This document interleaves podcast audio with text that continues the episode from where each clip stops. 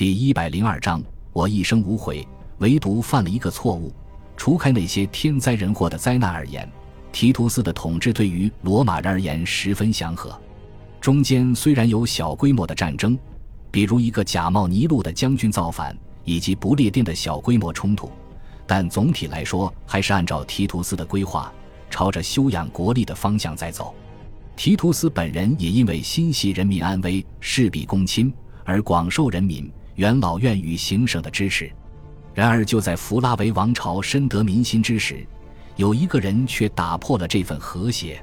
他从提图斯继位以来，便一直在谋划夺权篡位。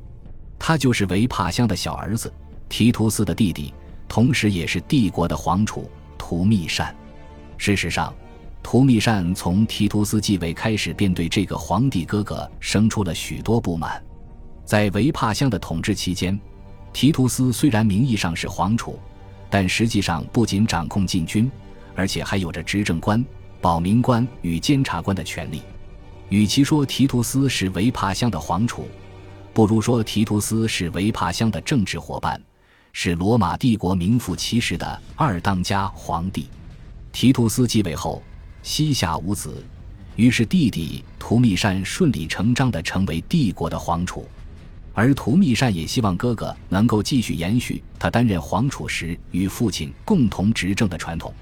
这也就意味着，图密善希望提图斯授予自己军权、行政权与监管权，并且公开承认自己是帝国的继承人，是提图斯的政治伙伴。对此，提图斯仅仅只同意了最后一条。他承认图密善是不可更换的皇储，并且宣称与图密善共治天下。不过，实际上深知弟弟性格的提图斯一点也不放心把实权交于弟弟。图密善性格乖张暴力、刚愎自用，而且几乎没有军事与行政经验。提图斯担心把大权交予图密善会造成帝国的分裂，于是提图斯一直都没有让元老院给图密善授予执政官。保民官与监察官之权。实际上，即便如此，图密善的待遇也比尤利亚克劳迪王朝时期的皇储要好上太多。他并非空有皇储之名，实际上仅仅是与提图斯共治的这一点，就已经给了图密善极高的权势与影响力。提图斯的本意是想要一点点历练弟弟，让他成为一个能稳固江山、面对不同的利益集团都能面面俱到的皇帝。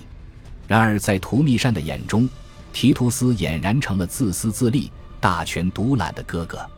皇帝与皇储之间的矛盾，也随着时间推移愈演愈烈。许多史学家都曾记载，提图斯救灾期间，图密善曾屡次密谋篡位。在一次次的篡位谋划中，图密善曾经联系过禁军、军队以及元老院，但无一不被心思缜密的提图斯察觉。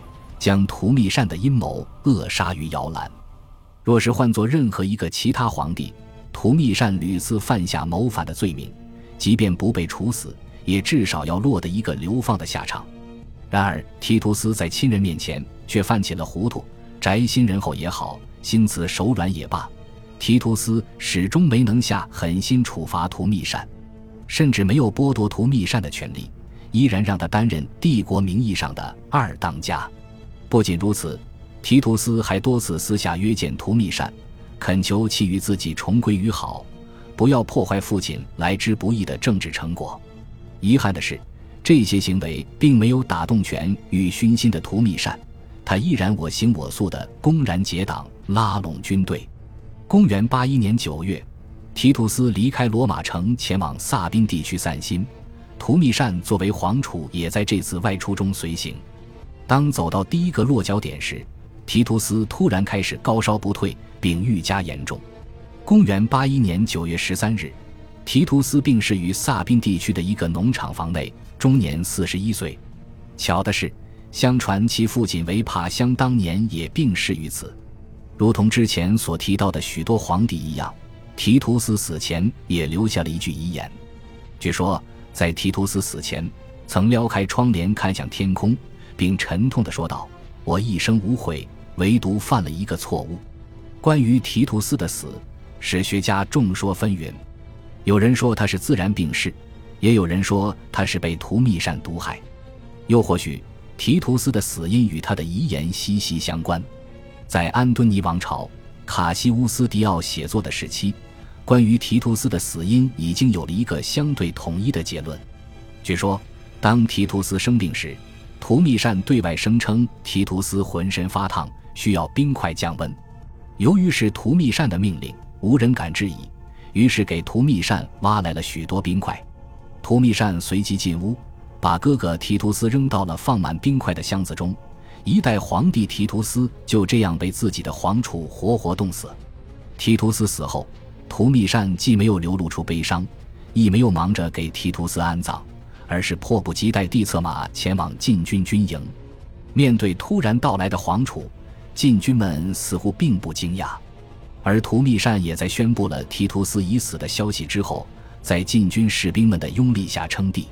对于提图斯短暂但广受各方褒赞的统治，卡西乌斯迪奥曾给出过一段十分深刻的对比：提图斯继位后活了两年两个月零二十天，在这之上，他继位前活了三十九年五个月零二十五天。他被后世尊为可与乌大维平起平坐的皇帝。如果乌大维死于提图斯的年纪，那么他不会如此被人爱戴。而提图斯如果继续活着，想必也不能。对于乌大维来说，他起始于战火与纷争，所以手腕残忍且严厉；但之后又因他的善举而赢得荣誉与声望。而对于提图斯来说，他仁义温和，却在他统治的巅峰时期突然死去。不过，假设提图斯能活更久，时间也许会证明他的功绩更多的归功于时运而非个人。换句话来说，或许提图斯之所以如此受人爱戴，正是因为其统治时间短暂。或许在罗马人眼中，提图斯的统治期是一个短暂且美好的过去。提图斯并没有被皇权所腐蚀，也没有留下什么污点，而那些善举与仁政，在其没有犯错的影响下，也更深入人心。感谢您的收听，喜欢别忘了订阅加关注，主页有更多精彩内容。